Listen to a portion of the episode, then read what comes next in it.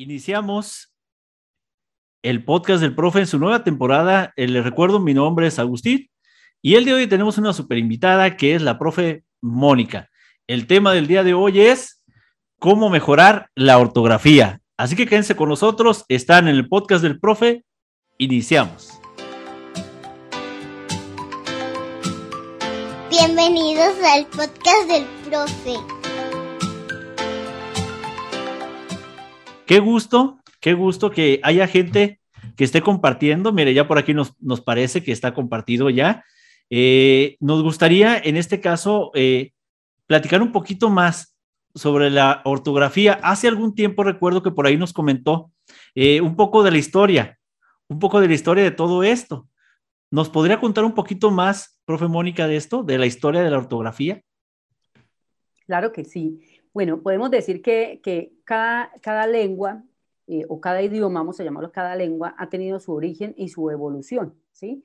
Eh, en esta evolución, pues hay muchos cambios en los cuales el mismo ser humano, por la necesidad de comunicarse, los adopta y empieza pues a generar nuevos sistemas de lenguaje cada día. Eh, por eso es que precisamente la mayoría de nuestro idioma viene del latín, pero tenemos bastante influencia del griego, tenemos influencia del árabe, tenemos influencia del francés. Y entonces estas influencias de otras lenguas que permiten que la nuestra evolucione eh, y que nos permita comunicarnos a nosotros, pues es lo que hace enriquecedor eh, estos sistemas de comunicación. ¿Qué es lo que pasa? Que voy a hablar de, por ejemplo, una cosa que la gente eh, probablemente no ha caído en cuenta y es que dicen que las, antes decían que las mayúsculas no llevaban tilde pero esto radica en una teoría y tenían razón.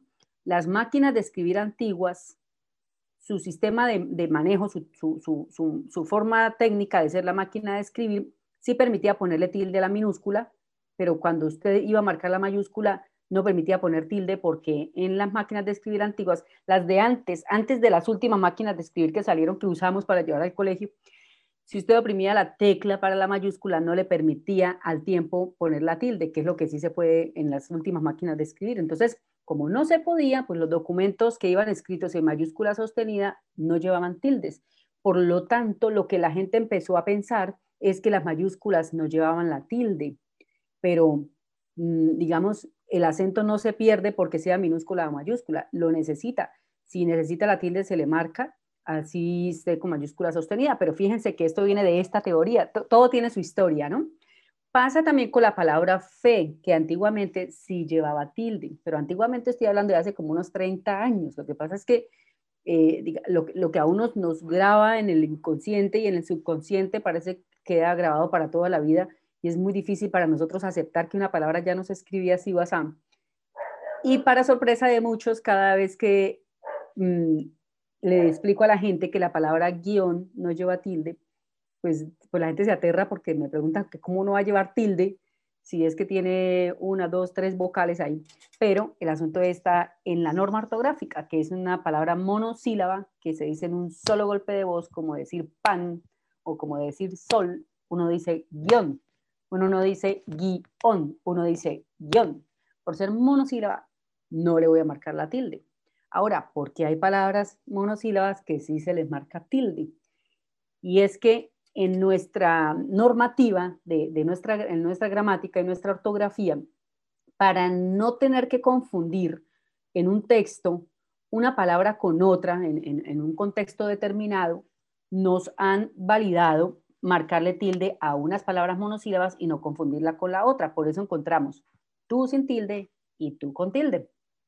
Cuando, mm, cuando escribimos tú sin tilde, es porque lleva un sustantivo al lado. ¿Y qué es un sustantivo? Es una palabrita que puede ser una persona, animal, cosa, sentimiento, emoción, concepto de lo que yo pueda hablar y que está acompañada de este determinante tú, como decir tu casa, tu carro, tu computador. Como ya tengo el sustantivo ahí al ladito, este tú no lleva tilde, ¿sí? Y lo mismo pasa con el determinante el, igualito. No lleva tilde cuando lleva un sustantivo al lado. Igualito pasa con la palabra mi, no lleva tilde cuando tiene un sustantivo al lado. ¿Cuándo les marco tilde a estas tres palabritas? Cuando son pronombres. ¿Y qué significa un pronombre? Que se refiere a una persona. Entonces estoy hablando de tú, eh, tú me puedes acompañar. Si nos fijamos, no tenemos un sustantivo al lado, estoy hablándole a una persona. Este tú, él, él es mi hermano, él es una persona. Entonces, ahí este él sí lleva tilde y mi con tilde que se refería a mí. Por ejemplo, eh, se preocupó por mí, esas flores son para mí. Entonces, cuando se refiere a esta persona, sí le marco tilde. Fíjense que son normas que si uno las aprende así como, como tips, como fórmulas para que a uno no se le olviden nunca, pues aprendiéndolas así, uno las, las, adopta o probablemente le sirva la fórmula, probablemente se va a acordar del sustantivo al ladito. Es decir, de, tantas explicaciones o de, de cualquier fórmula que uno pueda agarrar, pues la, la, toma y la que más le sirva, pues se la aprende, porque la norma ortográfica dice las palabras monosílabas no llevan tilde, porque no la necesitan, es que de verdad no la necesitan. Yo no voy a decir tú más duro si lleva tilde. Yo digo tú y tú en el colegio me pasaba que decía los que sí se creía, ¿eh? Se creía eso. yo escribía los dos tú en el tablero y aquí qué dice tú y en esta tú me lo decían más duro y, y entonces sí, es resulta que, que, no las palabras monosílabas no necesitan mayor acento ya lo tienen son únicas único acento entonces no necesitan la tilde el, la única manera de marcarle tilde a una palabra monosílaba es porque la necesito diferenciar de otra no más no es que no la necesita, en sí no la necesita. Y hay más casos de palabras como T y T y así sucesivamente. Entonces, digamos que esta, esta historia, esta evolución, todo lo que ha ocurrido con la ortografía y lo que va a ocurrir, no solamente pasa en la lengua castellana, pasa en todos los idiomas, en todas las lenguas. Pasa que también nosotros como seres humanos empezamos a utilizar o a cambiar, incluso a modificar un poco nuestro lenguaje, diciendo palabras que aún no existen porque, porque me la traigo de otro idioma, ¿sí? Eh, por ejemplo, el chat, que la palabra chat hace siete años no estaba en el diccionario. Si hoy miramos, está chat. Y además, la Real Academia nos creó el verbo, que es chatear. Entonces, de ahí se puede desprender cualquier cantidad de ejemplos y es de en cuanto el ser humano esté utilizando o necesite utilizar una palabra, pues se adopta a la lengua y la utilizamos. Entonces, eh, esto es un proceso de nunca acabar, de acuerdo a lo que el ser humano necesite, de acuerdo a lo que necesitemos comunicar, de acuerdo a lo que ya no se esté utilizando, por ejemplo, a palabras obsoletas, eh, a palabras que ya se están reemplazando por otras. Bueno, hay, hay muchas formas, muchas, eh, digamos, como teorías que nos pueden a nosotros evidenciar y además justificar por qué se habla así y no así. Entonces, estos cambios son importantes. Siempre tenemos que estar como abiertos al cambio. En ocasiones mm, nos cerramos a la banda. Yo soy una, ¿no? Porque a mí, para mí, que le quitaran la tilde a la palabra solo, tuve que asimilarlo como en un año. Porque yo decía, no le pueden quitar la tilde a solo, pero al fin lo acepté. porque teníamos dos solos. Un solo que, que que es un adjetivo cuando alguien o algo está solo. Por ejemplo, yo estoy solo eh, en el parque. Y está el solo de adverbio que significa solamente. Por ejemplo, solo quedaron tres manzanas. Pero sí se le marca la tilde a solo en el caso de que genere ambigüedad porque en la misma oración estoy utilizando las dos palabras. Por ejemplo, solo estoy solo. ¿Sí? Ahí sí necesitaría marcar la tilde. Entonces, eh, estas normas, pues que son un poquito flexibles, pues, nos permiten eh, mantener un poquito la tilde solo cuando pasa este tipo de ambigüedades. Pero sí, pero si no la necesita en realidad no tiene que llevarla porque no, no me está generando pues un acento marcado, ni la norma lo dice, porque es una palabra grave, terminada en bocaje. No, no me voy a meter ahorita con normas. Porque, por ejemplo, a mí me pasó algún tiempo con guía porque en alguna ocasión estuve leyendo y me decía ahí en el libro que pues no llevaba. Y dice, no, pero espérate, sí lleva, ¿no? Entonces ahí empecé y ya no supe qué tan creíble sería o no sería, pero hay palabras que, como dice usted de repente, no asimilamos porque nos acostumbramos a que llevara, a que llevara, a que llevara y así, dependiendo del caso. Pues la palabra guiar no lleva tilde, guiar, pero la palabra guía sí la lleva. Lo voy a decir por qué por el golpe de voz. Si yo digo guiar, yo digo guiar, guiar. Yo no digo guiar. En cambio, si yo digo guía, yo digo guía, guía. Yo no digo guía, porque no me tocaría decir como en el acento en la A, guía. Ajá, así es. A. Y ahí genera un hiato y ahí sí le marco tilde a la I. Ah, muy bien, mire, estamos aprendiendo muchas cosas ahorita con usted. Vamos a saludar a Leli Vaga, que nos dice buenas noches. A Belén Lizarga, saludos Belén.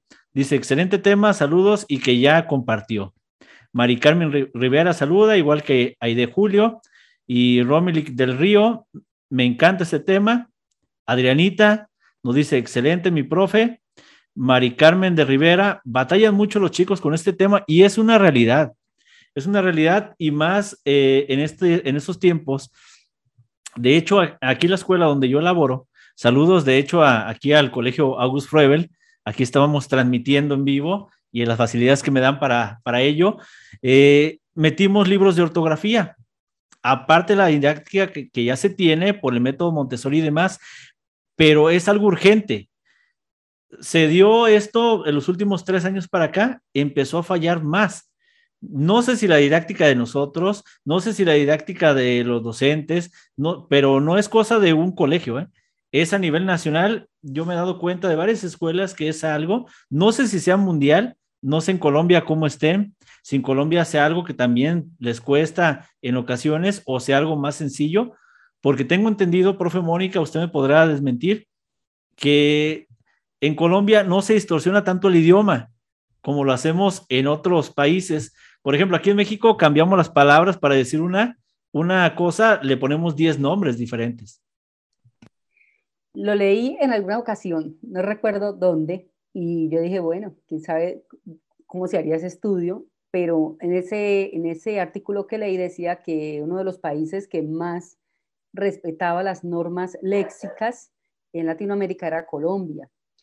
Mm, yo creo que en el caso de México, que tiene influencia fronteriza con varios países y que comparten varios idiomas, incluso en algunos, no estados, sino en algunas poblaciones, y efectivamente pueden decir una palabra en inglés o en spanglish, porque es una cosa es un nuevo idioma, el spanglish.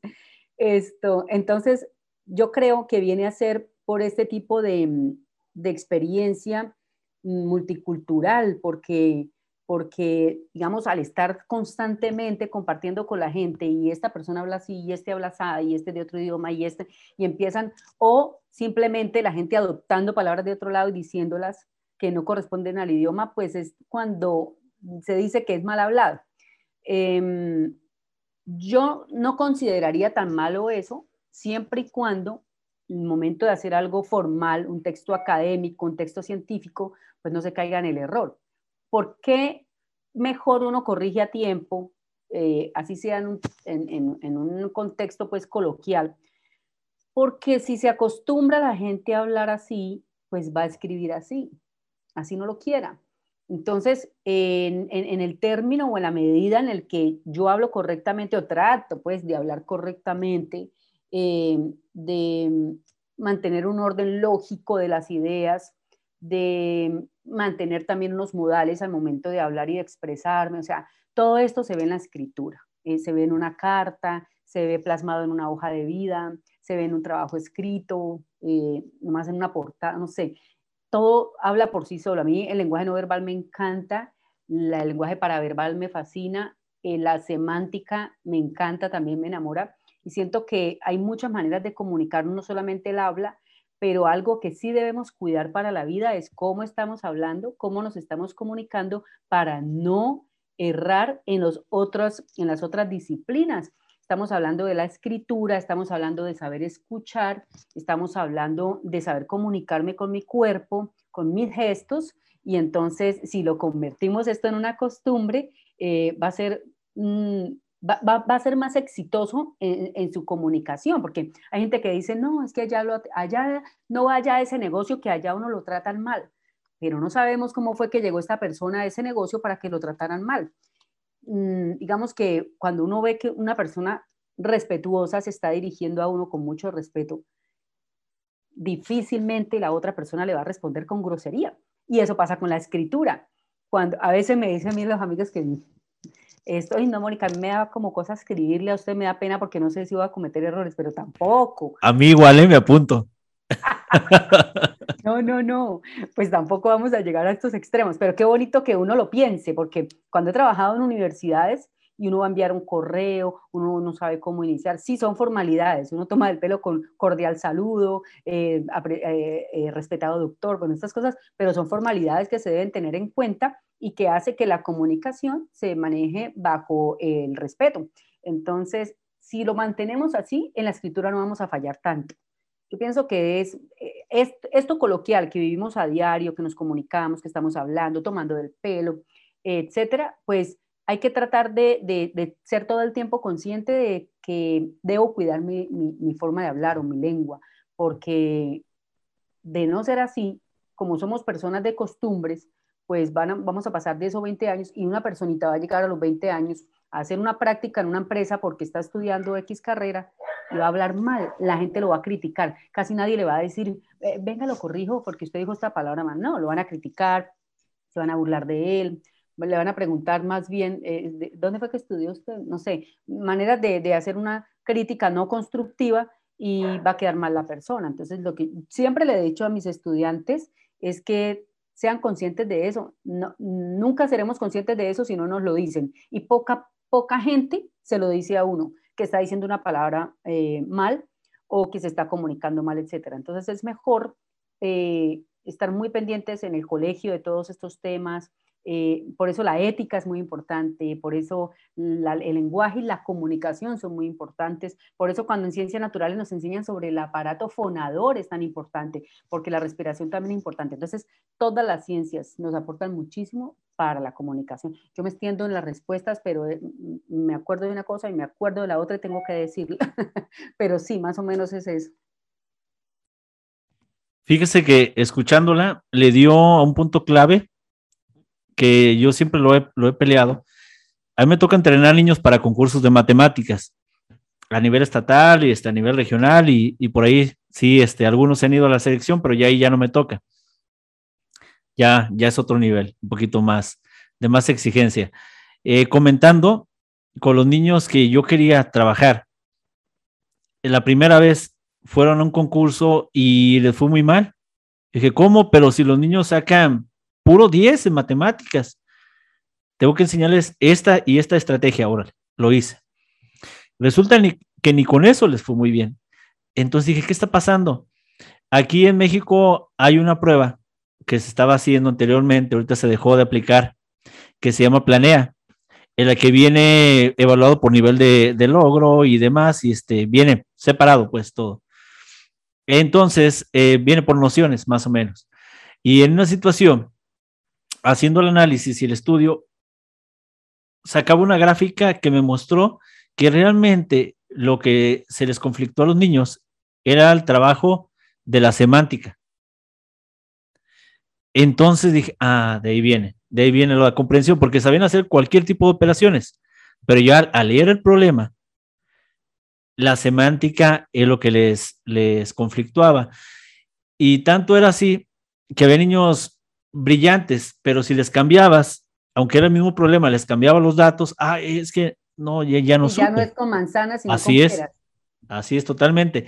Ahorita que lo comentó, me hizo recordar esta situación y es algo bien importante para, como decía usted, para que trascienda también a las demás asignaturas, eh, que no solamente se quede en eso, no, sino que te sirve para la vida, o sea, para lo que tú quieras te va a ayudar. Y hay muchas veces que le damos poca importancia porque decimos al autocorrector no lo corrige, en la computadora le ponemos, nos corrige, ah, ya ratito eh, me va a entender, pero me entendiste, ¿no? Así usamos luego aquí en México. Escribiste medio feo, sí, pero me entendiste. O bueno, está bien. Mire, eh, antes de seguir, por aquí nos decía también este Mari, Carmen Rivera, bueno, ya que nos comentaba que los niños batallan mucho con esto, Eric nos decía de, una, de un ejemplo dice que respetación, que salió en una broma y ahora lo usan normalmente. Ese tipo de palabras que luego. Está pasando con varias palabras que por, por moda le están poniendo el sion al final. No recuerdo más palabras, pero recuerdo que sí se puso de moda eh, este, este, esta terminación que le ponen a las palabras con sion, que en realidad no las llevan. Esto, y ahora los chicos la dicen. El problema es que empiecen, que, crean que eso es real em, o que se acostumbran a decirla y en el momento que van a escribir un texto y tengan que hablar del respeto, van a hablar de, la respetación. Entonces, sí, en ese sentido, sí, sí se debería corregir a tiempo.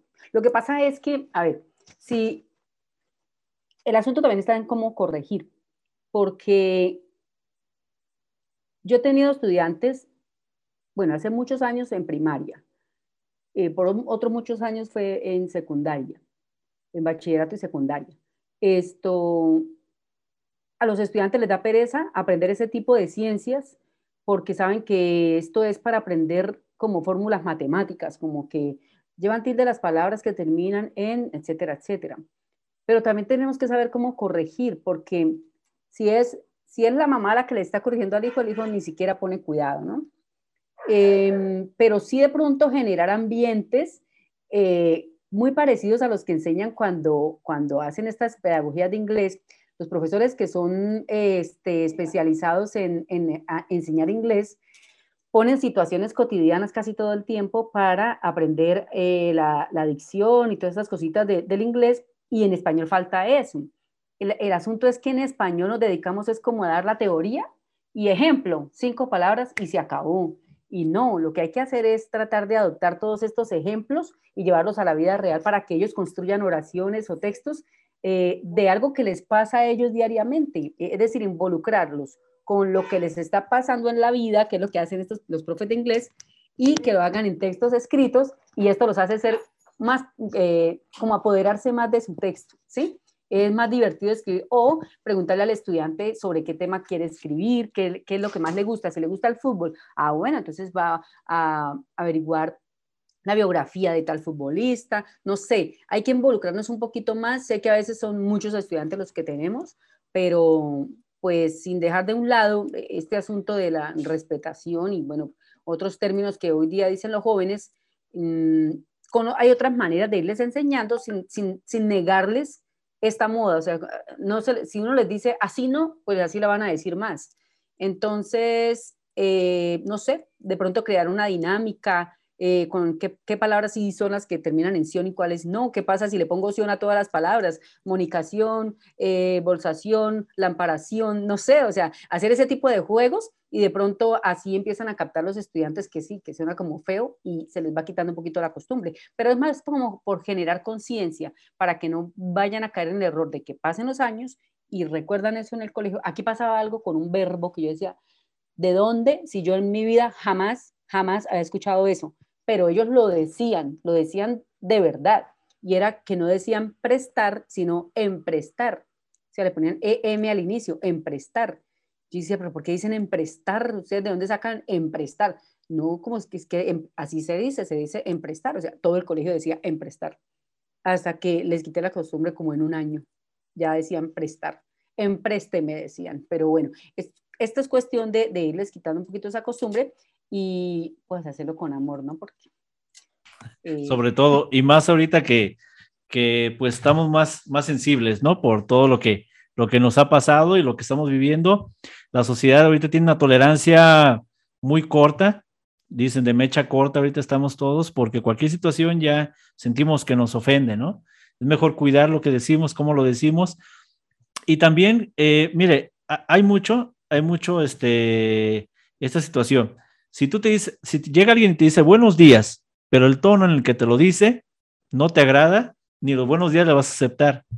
Te puede decir si tú quieres hasta una grosería, pero te lo dice con armonía. venga, dime más, ¿no? Porque me siento cómodo.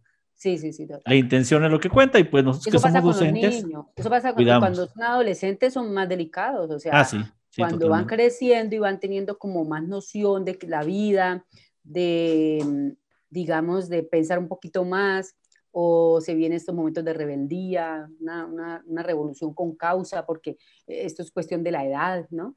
Entonces, ahí cuando choca un maestro con, con sus estudiantes, pues el maestro pierde, porque nuestro fin es que de lo que sabemos, poderlo transmitir a ellos, y si usted no lo hace con amor, y si usted es estudiante rebelde, entonces eh, se la dedicó por ser rebelde, entonces no, eh, digamos, la fácil sería esa, entonces vamos a, lo complejo. Lo complejo es que este estudiante todavía no me ha entendido y entonces voy a tratar de hacer que me entienda. Yo tuve estudiantes rebeldes y, logré que estuvieran ahí en la clase, juiciosos, atentos, muy colaboradores, y esto se hace con amor. Eso, eh, eh, digamos, no hay nada que, que, el respeto y el amor de verdad no vayan a, a, poder derrumbar cualquier muro de rebeldía, de negatividad, etcétera, porque en últimas el, el, amor sale ganando, no sé, como el buen trato, ¿sí? la paciencia, pues todo lo que reúna todas las cualidades que pueda reunir un docente y,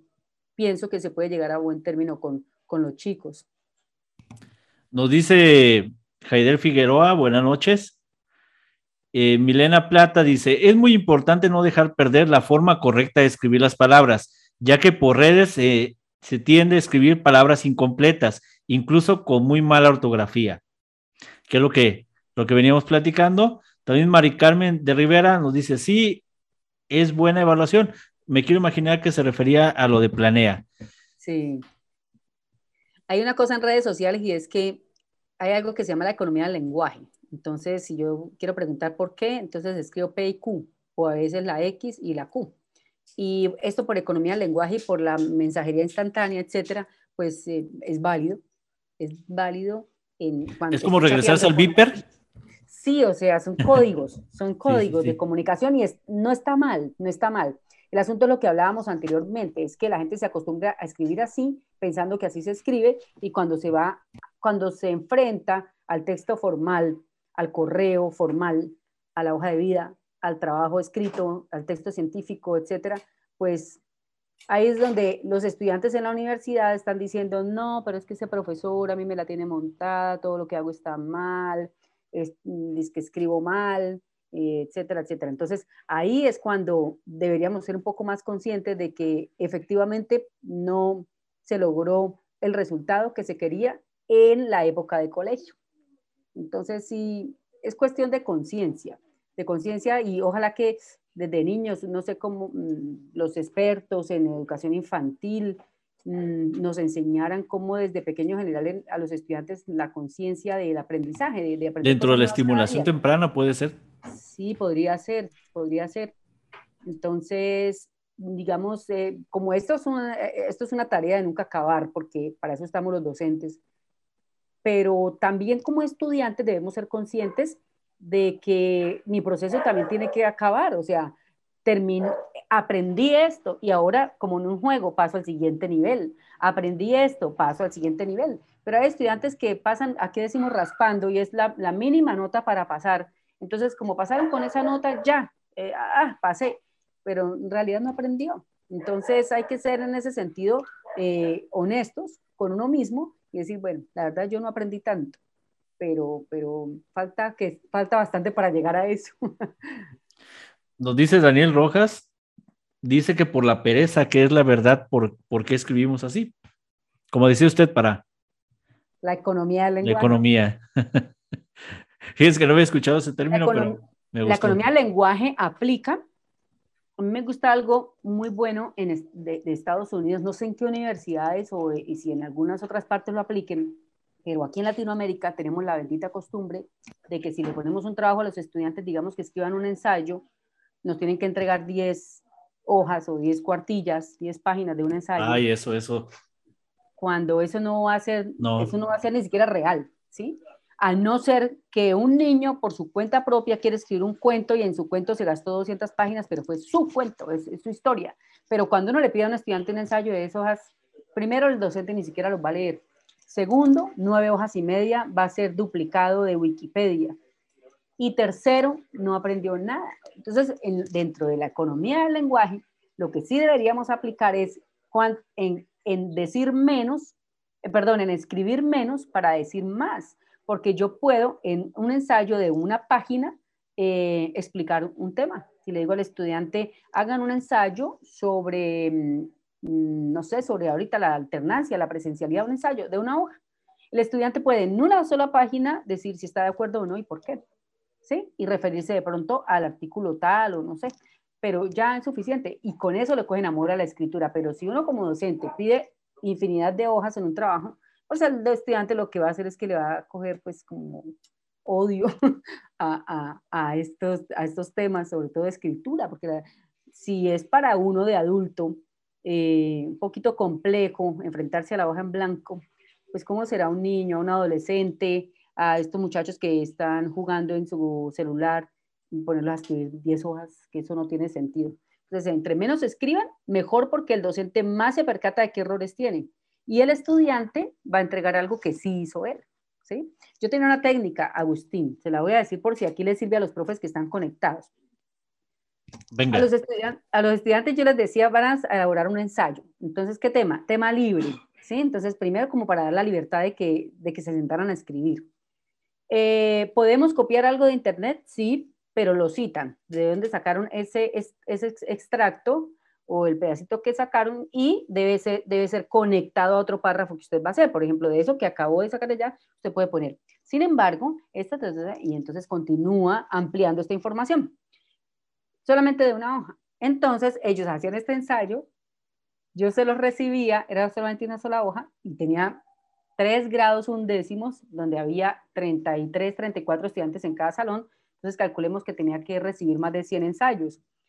Yo los leía todos me enfocaba en la ortografía y en los conectores, no más. Yo sabía que ellos lo habían hecho por su cuenta, por, la forma como escribían, uno sabe si lo hicieron o no. Cuando les entregaba los ensayos, la nota era 0,4, ¿sí? De 5, ¿no? 1, eh, 2. La mejor nota era por ahí 1,6, en la mayor nota. Y yo a veces decía, felicito al estudiante que obtuvo la mayor calificación, 1,6 uy, no, ese fue el mayor, ¿cómo nos fue al resto? Bueno, entonces yo les decía, revisen todo lo que les resalté, porque esos son errores ortográficos. Cuenten cuántos errores tienen. A esos errores vamos a restarle eh, del, 50, que sería la nota. Por ejemplo, usted sacaba 50, bueno, 5. Si tuvo 42 errores, pues 50 menos 42, la nota es 0,8. Si estoy en el error, entonces me dicen y le subo la nota, si fue que desconté mal probablemente. Y todos, no, sí, está bien, yo sí sacaba eso, está bien, yo sí sacaba eso. Yo les decía cómo calificaba. Entonces yo les decía, bueno, entonces vamos a hacer lo siguiente. Como ya pasé la nota a la planilla, y esa nota es muy fea, no, no quisiera dejarla ahí, van a elaborar de nuevo el ensayo, pero ahora van a corregir estos errores que yo les resalté. Entonces, todos felices. me decían, ¿lo va a promediar o nos va a poner la nota nueva? Yo les decía, les pongo la nota nueva, no lo voy a promediar. Si en la siguiente van a sacar 3, 6, 4, les pongo esa. Listo, profe. ¿Y para cuándo? Para mañana, para mañana. Sí, para mañana solamente una hoja. Solamente es corregir. Entonces, digamos que la motivación los llevaba a volver a escribir y además a percatarse del errorcito que tenía ya y a corregirlo. Para mí eso era maravilloso. Yo no, yo no, yo no, yo no estaba para rajarlo la nota ni para que perdiera, no, estaba para enseñarles. Resulta que me entregaban los ensayos y la nota ya no era de 0,8, pero ya era como de 2,2. La mayor nota que sacaban por ahí era de 2,8. O sea, la nota todavía estaba perdida. Y ellos me proponían el negocio a mí. Profe, si lo volvemos a hacer. Pero eso era lo que yo tenía en mente, en que lo volvieran a hacer, o sea, que quedara casi perfecto el ensayo. Y se dieran cuenta ellos que sí pueden escribir perfectamente, que es cuestión de, de, ser atento a los detalles. En este segundo ensayo, aparte de mirar los errores de ortografía, que ya eran mucho menos, porque yo se los había resaltado, me fijaba en los conectores y en las ideas que enlazó en cada párrafo. Casi siempre eran tres párrafos, el de introducción, el del, del desarrollo y el de la conclusión. Cómo inició, cómo terminó, y entonces ahí yo les explicaba más o menos qué, qué era lo que había que corregir, hasta que hubo gente que me sacó cinco en los ensayos. Entonces, ese tipo de motivación hace que el estudiante sí quiera escribir, no, bajo el temor de la nota, sino bajo el amor de corregir esa nota que tengo tan mala y que se sienta con el compromiso con él mismo. Dicen, no, yo tengo que subir esa nota como sea. Y yo no, yo no quedaba, yo no era mala profesora. Les decía, cuenten los errores y entonces, si esa es la nota, pues me dicen, y si hay algún error, me avisan también para subir la nota. Efectivamente, pues yo lo que había descontado eran los errores y daba la matemática, pero aprendían a escribir y yo les borraba las malas notas. Pero fíjese cómo, cómo fue puliéndolos en cuanto al trabajo que ya tenían. No es como que bórralo y haz otro, ¿no? Sino que corrige el que ya tienes. Si yo no tengo una maestra como usted, que me motive, que me ponga estrategias, ¿cómo podría mejorar mi ortografía? ¿Qué puedo hacer? Bueno, ahí, bueno, ver los videos de la profe Mónica que están en YouTube. Tengo bastantes videos porque tengo, hay uno que se llama usos de la coma. Hay una cosa en la que se equivoca bastante la gente y es en los signos de puntuación, porque a veces decimos cuándo utilizo el punto y coma, cuándo uso la coma, cuándo uso los dos puntos sobre todo la coma y el punto y coma. Es, es, eh, es, es, algo cruel lo que pasa con estos dos signos porque o los usamos demasiado o no los usamos. El punto y coma a veces ni existe, ¿no? Ahí tengo dos videos donde lo explico con ejemplos. Si, la, si no les gusta leer de un libro, de un texto de, del computador, de donde sea, pues con videos. Cuando ya se ha aprendido, pasa algo y es que el aprendizaje, un aprendizaje me lleva a otro. Si a mí me dice una norma que escribo punto y coma después de escribir las conjunciones o una conjunción, ahora tengo que saber en gramática qué son conjunciones. Entonces, lo ideal es estar abierto al aprendizaje. Ah, esto me está llevando a mí a que tengo que saber qué son las conjunciones, porque donde me aparezca eso a mí en un texto, yo digo, ah, sí, después de las conjunciones, pero ¿y qué son las conjunciones? Ay, no, yo no voy a leer eso. Entonces, digamos, si un aprendizaje me lleva al otro, pues lo más importante es leer, leer, leer. Les voy a, a, dar una, una en realidad es una página que uno escribe en Google artículos temáticos RAE. Me despliega todos los temas de ortografía de la página de la Real Academia de Lengua Española. O sea, la Biblia está ahí. Es escribir artículos temáticos RAE. ¿De dónde saca la profe Mónica el contenido para, su canal? De ahí. Lo que yo pongo en el canal está ahí. Sí, es decir, no, no hay pierde como mm, me equivoqué en algo o me quedó esto mal. Esta página es, mire, eh, nomás ponemos el uso de la coma y lo llevamos a Word. El contenido que está aquí es como unas 20 hojas en Word. Es muchísimo contenido pero yo esto lo traduje en video, no, no recuerdo, son como de 15 minutos, sobre el uso de la coma. Lo mismo con el punto y coma, que es un poco más corto y más fácil. La gente le tiene miedo al punto y coma y es más fácil que la coma. Eh, es cuestión de hacer esa lectura, o sea, es que, es que la ortografía es demasiada. No, la gente cree que la ortografía son solo tildes y signos de puntuación. Y la ortografía va mucho más allá. La ortografía es estar pendiente de la redacción, de la coherencia, la cohesión, las palabras que unen, los enlaces, los conectores, las preposiciones, todo. Pero para yo dar ahorita un consejo de cómo mejorar la ortografía, visiten la página artículos temáticos RAE o vayan a YouTube y miren videos. Es estar abierto al aprendizaje. Yo tengo un video que se llama La tilde, más fácil que nunca, creo que se llama. Y enseño la técnica SEGA, con la técnica SEGA usted va a aprender si la palabra es aguda, grave, esdrújula o sobresdrújula y cuándo se le marca tilde. Y se llama la técnica SEGA y lo aprendo, lo enseño así rapidísimo. Entonces, digamos que el material está. Lo, que nos falta a nosotros es tener la disposición, eh, eh, la, determinación de decir, hoy voy a aprender tal tema. Otra cosa, no aprendamos todo de una para no cansarnos. A mí me pasa, yo leo Afortunadamente hago varias actividades, como hablábamos antes de, la transmisión, porque el, hecho de variar actividades eh, me hace no aburrirme de la que estoy haciendo, sino que la estoy cambiando hasta llegar nuevamente. Grabo videos un día, los edito, pero también estoy leyendo un libro, pero también estoy haciendo corrección de estilo de un documento. Si va a aprender ortografía, que es tan amplia, hágalo diariamente durante 15 minutos, lo que alcanzó en 15 minutos. Entonces, si usted va a esta página, si le gusta leer, vaya a la página de artículos temáticos RAE. Usted dice, bueno, hoy voy a aprender, o si lo quiere aprender en orden alfabético, lo primero que le va a aparecer allá creo que es acróstico o abecedario, alfabeto, todo aparece ahí en orden alfabético. Y usted, si quiere aprender en orden alfabético, perfecto. Y si no, por el orden de complejidad, usted dice, no, me voy por la coma, el punto y coma, el asterisco, el guion, la raya, todo está ahí le dedica 15 minutos, un cuadernito, un blog, algo para tomar apuntes, que el hecho de escribir también funciona bastante para el asunto de ir memorizando. Escribir hace que usted automáticamente lea y eso se le va directamente al, al, subconsciente, porque es, es como mágico. Uno está leyendo uno está leyendo un cuento y uno, se, uno sabe que se perdió de la historia. Uno dice, y me, fui, me, perdí, me puse a pensar en otra cosa y uno regresa para, para enlazar ahí. ¿Por qué? Porque el hecho de la lectura y la escritura lo hacen a uno este, conectarse directamente con lo que está haciendo. Cuando esté haciendo estos ejercicios, entonces tome estos apuntes, eh, que no va a ser para llenar un cuaderno, sino como para que usted escriba ahí con sus palabras, un mapa conceptual, lo que quiera, eh, lo que entendió y de pronto un ejemplo. Y cierra y al siguiente día usted en su alarma puso que a las 3 de la tarde, entonces es 3 de la tarde y se sienta con el mismo tema, puede ser para continuarlo o puede ser para hacer uno nuevo.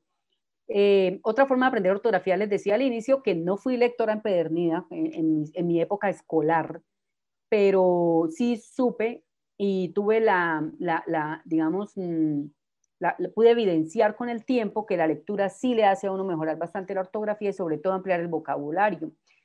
Leer, por ejemplo, Cien años de soledad, que es un libro pesado de leer, se encuentra, nomás en un párrafo usted se encuentra con siete palabras desconocidas esto me obliga a mí a ir al diccionario y ampliar mi vocabulario y ahí voy a, ahí voy a aprender que esta palabra significa esto y esto. Pero algo que yo amo es la etimología. Yo tengo que ir al diccionario etimológico para mirar de dónde nació esta palabra, o sea, por qué decimos la palabra hombre, de dónde viene la palabra hombre, quién la creó.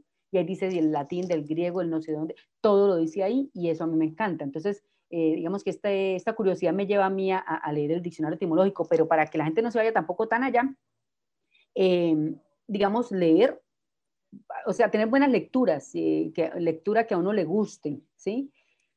No, no, no se debe mirar películas con traducción al español, porque a veces en las traducciones hay errores de ortografía, eso sí casi no lo aconsejo. Uno aconseja ver películas en español para, para que para la persona que es de otro idioma que no es de español y quiere aprender a hablar español. Eso es, encantador aprender español, así como para nosotros aprender inglés, como escuchar música y ver películas. Pero eh, mirar estas traducciones, de pronto leer bastante, leer bastante sí ayuda, pero aprenderse las formulitas ortográficas, yo creo que si uno, si uno tiene esta constante pedagogía o esta constante autopedagogía, pues eh, difícilmente a uno se le va a olvidar algo después de que uno lo aprende, difícilmente se le olvida. Entonces, ese sería mi consejo. No sé si me extendí mucho, pero creo que eso es lo que me ha funcionado a mí. No, muy bueno, muy bueno. Y la motivación, ¿no? Por decir, oye, ¿de dónde viene esta palabra? Ah, ya sé. Y esa historia tiene que ver con el lugar que yo visité, probablemente. O con este, a ver, ah, y ya te vas y hasta te puede llevar hasta viajar. Eh, los maestros de inglés trabajan lo que es el, el spelling, el deletreo, ¿También sería una estrategia que nos, nos pudiera recomendar usted? Sí, el deletreo es muy bueno, sobre todo cuando vamos a hacer ejercicios con los estudiantes de palabras con S, Z, C, B y V, porque, sobre todo con esas, porque me obliga a mí en el deletreo a decir si es con S o con Z y ahí es donde se equivoca o lo dijo bien. Entonces estos ejercicios de deletreo también son muy buenos. Mm, me acuerdo en este momento ahorita que, que Agustín me dice lo de la etimología. Ahí les voy a contar una historia muy curiosa, muy curiosa, eh, de, de la, del origen de una palabra. Pues hay palabras que tienen varios orígenes. Espérenme un segundito. Y el asunto es con la palabra este, canguro. Y es que la palabra canguro no tiene un origen claro porque tiene una historia. Y es que unos unas personas, unos eh, mm, turistas fueron a, visitar cierto lugar. No voy a hablar de qué lugar específicamente porque no me lo sé, pero lo que sí ocurrió fue, digamos, el hecho sí fue, fueron a visitar un lugar y en este, en este safari eh, vieron estos animales. Pero eso fue, calculemos que fue hace muchos años, esto fue hace como unos 500 años. Y resulta que dentro de este safari ellos vieron estos animales que hoy conocemos como canguro. Los visitantes preguntaron que cómo se llamaba ese animal, pero los visitantes lo preguntaron en su lengua. Los que estaban ahí, que hablaban otro lenguaje, respondieron canguro. Y ellos dijeron, ah, canguro. Y entonces al principio se escribía K-H-A-N-G-O-R-O, luego la escribieron ah, hasta, hasta la evolución de hoy, que en español es con C, así como se escucha canguro. Lo que quería decir aquella gente era no somos de acá. Canguro quería decir no somos de acá. Y entonces así fue como se creó. Esto es uno de los orígenes de palabras curiosas en español que puede, creo que en otros idiomas tienen que haber también este tipo de, historias, porque así nace una palabra también. Los apellidos también nacieron así, algunos, ¿no? De orígenes curiosos. Entonces, aprender etimología es maravilloso porque, mm, digamos, encontramos la razón de ser de, de nuestro idioma, desde las letras, desde las vocales, todo. Es maravilloso entender por qué hablamos así, por qué usamos estas palabras, por qué nuestro alfabeto tiene estas letras, porque antes la che y la e y la eye estaban dentro del alfabeto y ya no etcétera. estas cositas curiosas es para leerlas y uno las aprende en menos de 10 minutos. Entonces, de pronto esa, esa curiosidad les puede llevar de pronto más a aprender. Como los, los datos interesantes, ¿no? En el, en el caso de, de los repasos con los muchachos, si trabajas maratón, juegos que sean de, de opciones, juegos que implique estar pensando en diferentes cuestiones, también nos motiva, oye, pero ¿por qué la contesté mal? A ver, deja investigo.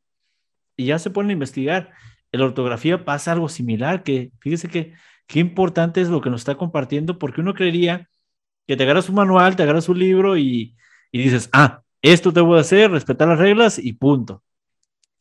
Y siente uno que no llega a ser divertido, pero como nos lo comenta, pues sí, realmente sí lo es.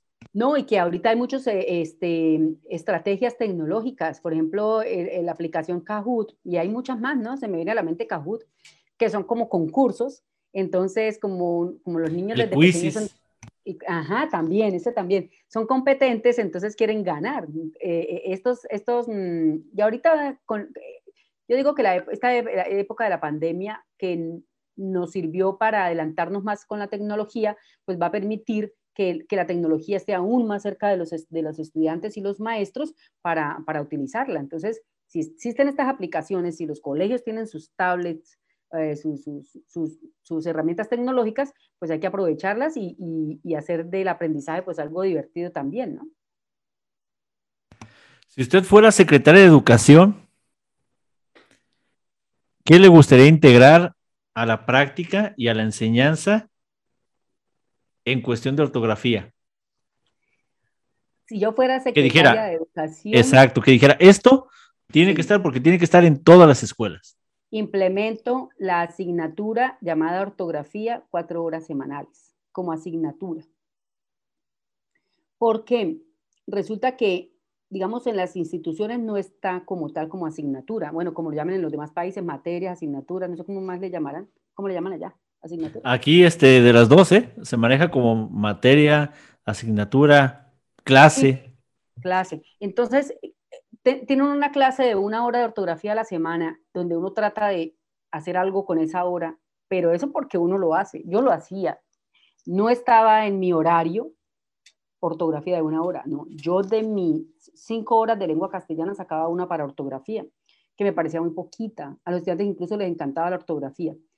Esto sí la implementaría, pero además se tendría que hacer un plan de mejoramiento a nivel de, instituciones de educación superior donde se especializaran los docentes en ortografía, es decir, tienen que estudiar dos años de ortografía y esto incluye gramática y redacción, corrección de estilo, bueno, todo en, en, sus, niveles, para que de verdad tuviésemos profesores especialistas en ortografía y sean estos los que impartan esta asignatura a sus estudiantes.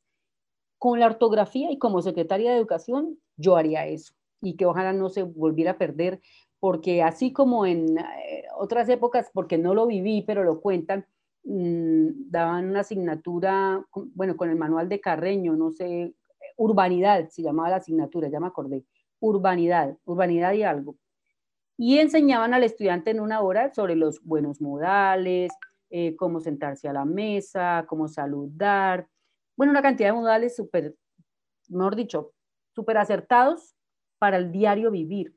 Entonces, con la ortografía, ¿se imagina usted, Agustín, cuatro horas de ortografía? Nuestros estudiantes no saldrían con las que, que ahorita salen. Yo en la universidad tuve experiencias de recibir estudiantes de primer semestre que yo decía, tenían mejor ortografía mis estudiantes del colegio que, que estos chicos que llegan.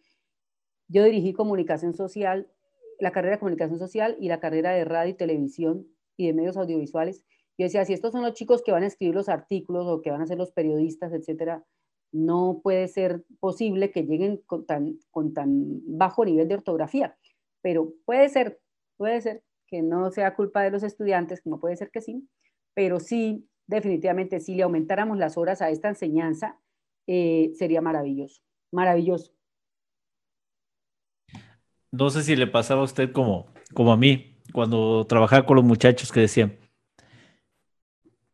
pero dos horas no es mucho.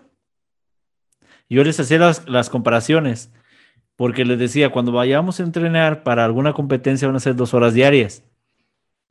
Pero con una hora tendremos, ¿no, profe? Le digo, no, mira, en esta ocasión son dos, porque quiero trabajar los dos, los dos hemisferios del cerebro para que hagan la sinapsis, ya les platicaba, y les ponía juegos, actividades, y de ahí hasta el final nos íbamos a escribir. No, y, está, y, acabamos de ver los Juegos Olímpicos. La gente cree que una, una carrera de 400 metros, eh, quizás el atleta se preparó ayer y anteayer y nada no, le da un calambre. Tres años, cuatro años preparándose. lo mismo pasa con esto, con las ciencias. Entonces, eh, digamos que, que, que lo que se hace es que dentro de un plan de estudios, así como vemos en un plan de estudios de matemática, donde primero se aprende los números, luego se aprende eh, a sumar y a restar, luego se aprende a multiplicar y a dividir, pues todo es por niveles, pues imagina nomás los contenidos de, los artículos temáticos RAE, divididos en contenidos, desde la primaria hasta la secundaria, súper avanzado. Con una pues, progresión sale un plan de estudios maravilloso para, enseñar ortografía y que sean especialistas en ortografía los que están enseñando desde la primaria, sería maravilloso. En Colombia le llaman malla curricular, ¿verdad? Sí, malla curricular, plan de estudios. Sí, porque, mire, yo le comentaba a estos muchachos eh, en Japón y, y comparaba los países porque yo decía, miren, acaban sus clases normales y es un dato que me pasaron. Acaban las clases normales, que se puede decir a las 12, una, comen, descansan un ratito, juegan y toman cinco horas de entrenamiento todos los días. Y aún así sacan bronce a veces. Exactamente. No asegura que vayas a tener todo perfecto. Y que si te vuelves a equivocar, vuelve a aprender. No pasa nada. Y, esto porque estamos hablando de una competencia deportiva, pero digamos, si si nos, quitamos de la cabeza el término de competencia en el colegio, sino que es mi propia competencia, mi aprendizaje, porque digamos un poquito la calificación me lleva a mí como a competir con mi compañero. De hecho, se maneja en el método Montessori, ¿eh?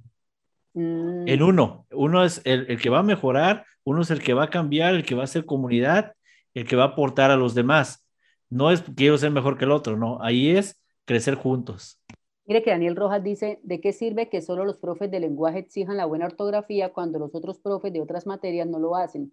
muy buena propuesta. Lo que hablábamos ahorita. Eh, digamos, Así es. debe ser una, una, una, no sé cómo llamarle a eso, una competencia, una capacidad que deben tener todos los maestros. Pero bueno, dejémoselo a los de lengua, ¿sí? Entonces los de lenguaje tienen que tener excelente ortografía para que la puedan enseñar así también.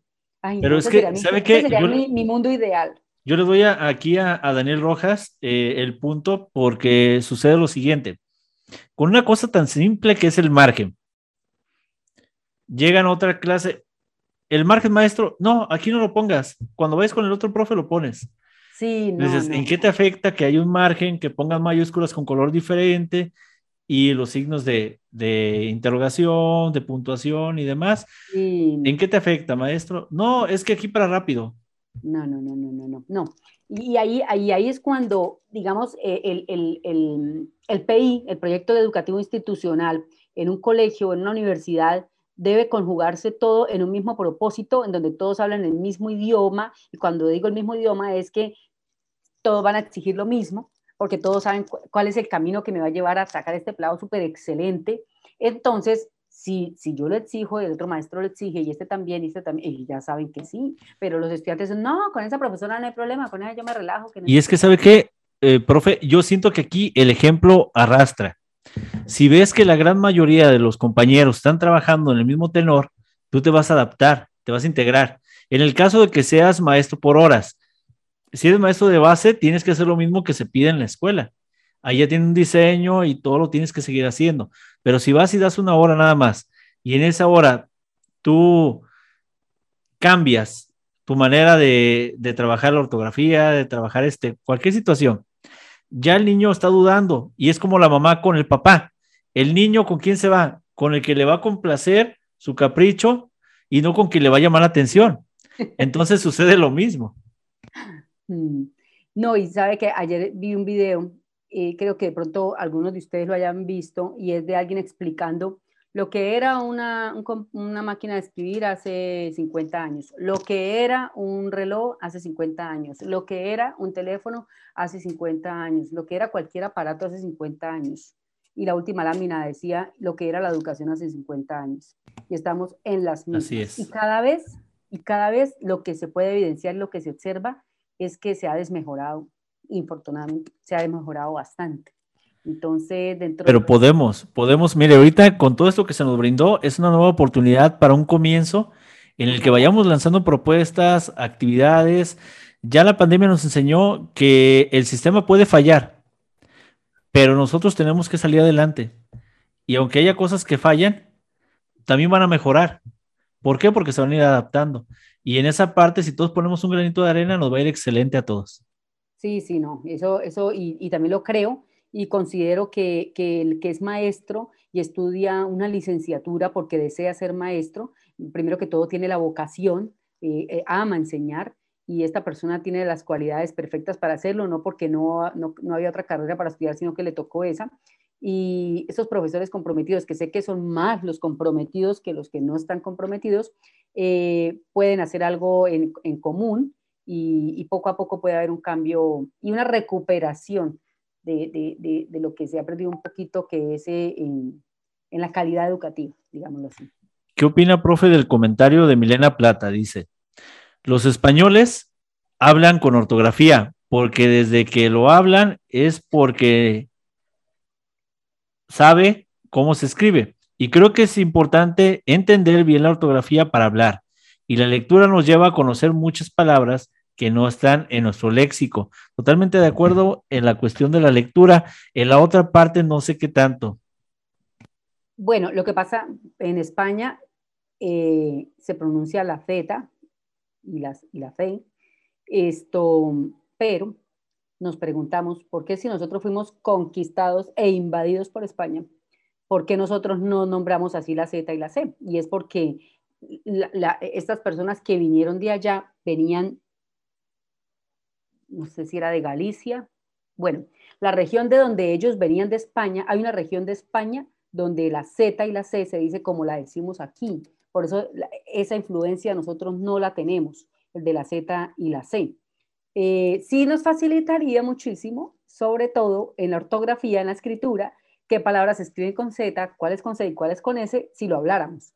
Em, pero pero la, Real Academia de la Lengua Española eh, de, Colombia, porque cada país tiene su, sede, este, determinaron en Latinoamérica que no se iba a exigir acá decir la feta y cosas así, porque no, no, no, es de nosotros, digámoslo así, no es de nuestros orígenes.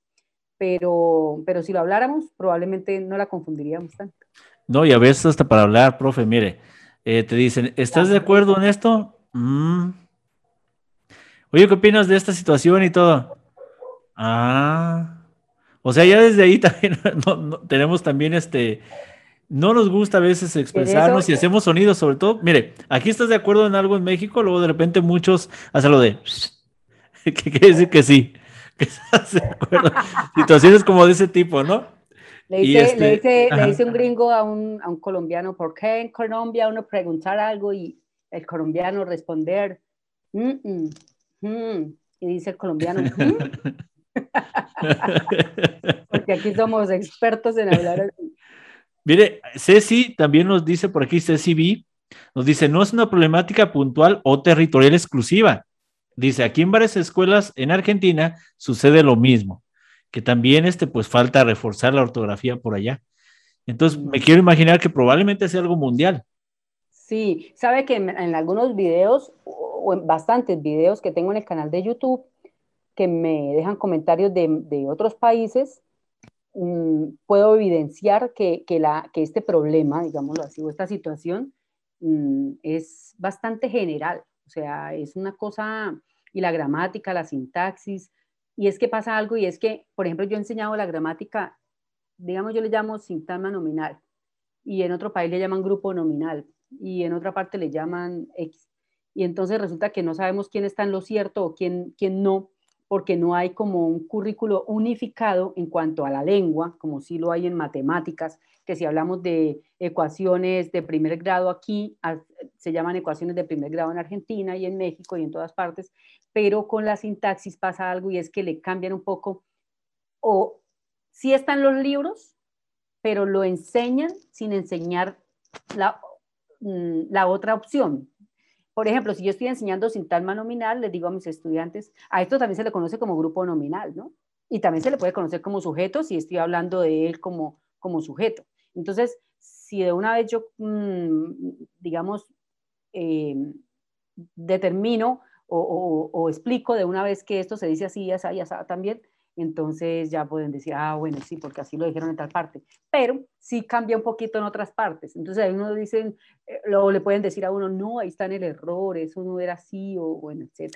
Pero si hubiese algo unificado, o sea, un texto unificado que tuviese, no sé, una, una caducidad de tres años en cuanto a ortografía, como, como las normas APA, que las cambian y esa es la, la, la, la última edición, esa es que pasara lo mismo con la ortografía, no con la ortografía, porque para la ortografía está la Real Academia con los artículos temáticos RAE, pero sí con la sintaxis, como que haya un, texto unificado para enseñarla y, ahí sí que hablaríamos el mismo idioma. Yo he dado clases de español para gente en Miami, en República Dominicana y en, y en otros estados de Estados Unidos para gente que habla español allá y que, está, y que dentro de lo que estudian allá enseñan español y a pesar de que hablan español, pues no se saben la sintaxis y yo he dado clases en particulares de esto y ahí donde pude también darme cuenta de que sí lo, sí lo llaman diferente. Entonces, cuando me decían, profe, y me preguntaron por esto, yo me iba a averiguar y sí, e, e, era otra cosa.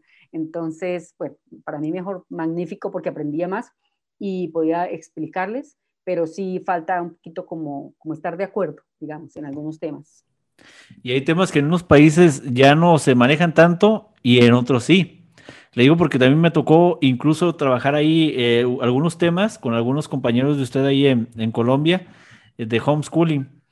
Entonces veíamos que hay temas que aquí en México pues ya casi no se abordaban, pero que allá todavía los abordaban. Entonces decías, fíjate la riqueza de estar compartiendo de varios países, porque dices, vamos retomando eso también. Preguntaba Daniel Rojas aquí, dice, profe, ¿qué piensas sobre el lenguaje inclusivo? Dice que me refiero al que promueven los feministas u otros grupos. Porque ahí también van cambiando, ¿no? Ahí ya. Sí. Yo, bueno, es que yo, tengo una ideología. Y es que yo tengo una ideología y es que yo no, yo no tengo ideología. Los temas inclusivos, digamos, caen en, en el error de estar eh, poniendo la inclusión hasta la papa. Porque, ¿Por qué se dice la papa y, no la papo, el papo? Eh, Le papo. Sí, o sea, digamos, este tema inclusivo, si, si, nos vamos a la etimología de las palabras, las palabras, adjetivos terminados eh, ente, como presidente, eminente, agente, etcétera, aplica para femenino y masculino. O sea, yo no tengo que decir la presidenta, porque ente se refiere a, la, a esta profesión o a lo que se esté refiriendo y terminan ente, no terminan enta. Entonces yo digo la presidenta. En cambio, las palabras que terminan en consonante, yo sí les puedo poner, les puedo eh, poner la, la, vocal para la concejala, la pintora, etcétera. Entonces, fijémonos que el lenguaje inclusivo nos ha llevado a unas cosas tan eh, no sé cómo llamar, absurdas, como lo que se promueve ahorita con todes, que no me gusta ni hablarlo, no, creo que sea ni siquiera tema de conversación porque no le gastaría yo más de dos minutos a esto cuando no le veo sentido. Pienso que se ha llegado, eh, se ha, mm, digamos, la gente lo ha... El que es seguidor, mejor dicho, de estas, de estas mm, ideologías, pues cree también en lo que dicen estas ideologías y se convence de eso sin ir a un estudio formal y enterarse de por qué se dice así y no así, en lugar de sentirse ofendido porque es mujer o porque es hombre o, por lo, o porque es lo que sea, cuando lo que tenemos en el planeta Tierra somos seres humanos de todas clases, tipos, eh, variedades, sin necesidad de tenernos que incluir en un idioma, cuando, cuando lo que nos debería unir son otro tipo de, de campañas como el respeto, el amor, no sé, otras cosas, y no, no, no cambiar las palabras porque, porque no eh, incluyen a las mujeres en esto. Entonces, me parece que es un poquito exagerado. Muy interesante su respuesta, ¿eh? porque desde ahí ya nos está justificando varias situaciones que a veces, como dice usted, nos vamos con lo que dicen los demás y no nos vamos al meollo del asunto. Sí, porque infortunadamente hay personas que en su necesidad de sentirse eh, que pertenecen a un grupo, pues empiezan también a defender las ideologías de este grupo sin saber qué significa, sin saber qué es lo que están defendiendo y si probablemente sintiéndose ofendidos o atacados o como sea. No hablo solamente de, de, la comunidad feminista, sino de cualquier tipo de grupo organizado que, que no sabe todavía ni siquiera por, por, lo que lucha exactamente. O sea, cuando hay algo organizado que uno dice, sí, es que esto es así, así, es que el idioma nos está ofendiendo por esto y esto, y este es el estudio que sacamos y no sé qué, bueno, uno dice, ah, bueno, sí, pero de lo contrario, no, creo que no. Nos dice Sweet Rabbit. Me encanta esta plática. Ya me suscribí a su canal para aprender y ayudar a mis hijas, ya que no tengo los conocimientos necesarios para enseñarles y en la escuela ni siquiera contemplan enseñar ortografía. Es importante tener una guía para apoyarnos. Gracias por compartir sus conocimientos. Nueva suscriptora al canal de la profe Mónica. Muchas gracias, Sweet. Pues eh, lo que les decía, en el canal encuentran diversidad de, temas, sin embargo hay gente que me ha sugerido también algunos temas y yo los grabo y, los edito. Em, a propósito, pues yo soy la que hago los guiones, yo me grabo, yo edito, yo manejo mis redes, yo hago todo. Usted hace todo. Sí, yo hago todo. Porque digamos que está involucrada con los medios audiovisuales y se me facilita editar. Em, y lo otro, pues no sé, no, he sentido como la necesidad, cuando yo creo que voy a llegar el día en que voy a tener la necesidad de tener ayuda extra, esto, sobre todo en diseño y todo esto, pero todavía no. Eh, y, y, bueno, y por eso sé de qué trata mi canal, entonces ahí pueden encontrar de todo, ortografía, redacción, gramática, cosas curiosas, test de ortografía. Tengo dos o tres test de ortografía allí. Conclusiones, profe Mónica. ¿Qué conclusiones le puede regalar público en cuanto a cómo mejorar la ortografía? Claro que sí. Bueno, para, para terminar y ojalá que, que, esta charla, un poco magistral, este, digamos, surta en frutos, Mm, lo primero que puedo decir es que las personas, si ya somos autónomas de nuestro aprendizaje, somos adultos eh, y queremos em, mejorar en, ortografía y en redacción, dediquémonos 15 minuticos diarios a algo. Pueden escribir en Google artículos temáticos RAE y esto les baja todos los temas de ortografía em, que son avalados por, la Real Academia de la Lengua Española. Mm, eso por un lado. Por el otro, si lo que le gusta es ver eh, videos, material audiovisual, pues vaya a YouTube. Pues no solamente mis videos, hay bastante material en YouTube eh, que pueden encontrar para aprender ortografía, gramática, redacción, etc. Mm, lo otro también, por ejemplo, en la noche, ponerse unos audífonos y, poner alguna, alguna lección, y solamente una, y ya, y uno se acuesta dormir y esto como que queda ahí. Eh, en el momento del sueño es como más débilmente, como que se aprende un poquito más. Entonces, podría ser también, así como uno escucha para meditación o para hacer oración o para concentrarse en algo, pues también podría ser una lección. Incluso hay, hay, hay podcasts de inglés y de muchas enseñanzas que la gente lo hace antes de irse a dormir, o sea, cuando está acostado en la cama. Eh, la lectura, muy importante la lectura. Yo personalmente mm, leo textos que me llamen demasiado la atención, o sea, textos que yo diga, uy, este es el libro de mis sueños, em, para concentrarme bastante y enfocarme, no solamente en lo que dice, sino también en el vocabulario, porque vamos a encontrar allí palabritas que no conocemos y esto nos va a obligar a ir a un diccionario para mirar qué, qué significa la palabra. Em, y bueno, yo considero, y en el caso de, los niños y los adolescentes, es para los profesores y los padres de familia, tratar de generar este tipo, yo le llamo conciencia, como que decirle a los niños desde pequeños, porque es importante hablar bien, porque debemos escribir bien, qué pasa si escribimos mal. Hay muchos ejemplos. Mira, hay un ejemplo que dice, ah, pero no la puedo decir porque tocaría escribirla. Bueno, si el hombre supiera realmente el valor que tiene la mujer, andaría en cuatro patas en su búsqueda. O si el hombre supiera realmente el valor que tiene, la mujer andaría en cuatro patas en su búsqueda. Aquí, en este ejemplo que acabo de dar, la ubicación de la coma es la que me está cambiando el sentido de, la oración. Entonces, hay muchos ejemplos que podemos dar de por qué en, en, un testamento una herencia no se pudo entregar o la entregaron mal por una tilde, porque era para él, no para el esposo, o no era para el hermano, etcétera, por la tilde de él. Eh, entonces hay muchas maneras y muchos ejemplos con los que podemos, eh, digamos, educar y hacer pedagogía de la ortografía sin, sin pereza. Acá en, mi casa, pues mis hijos tienen más o menos buena ortografía y es porque me la han escuchado a mí, pero no, no he sido cansona de estar todo el tiempo como que así no se escribe esto, no. Mm, prefiero que me pregunten y yo les doy una explicación, ojalá de unos 3, 4 minutos, hasta llegar al por qué se escribe así, porque me interesa bastante eso, más que, que, que aprender de memoria algo, es saber la razón y quizá ahí la curiosidad me lleve o me motive más a aprender.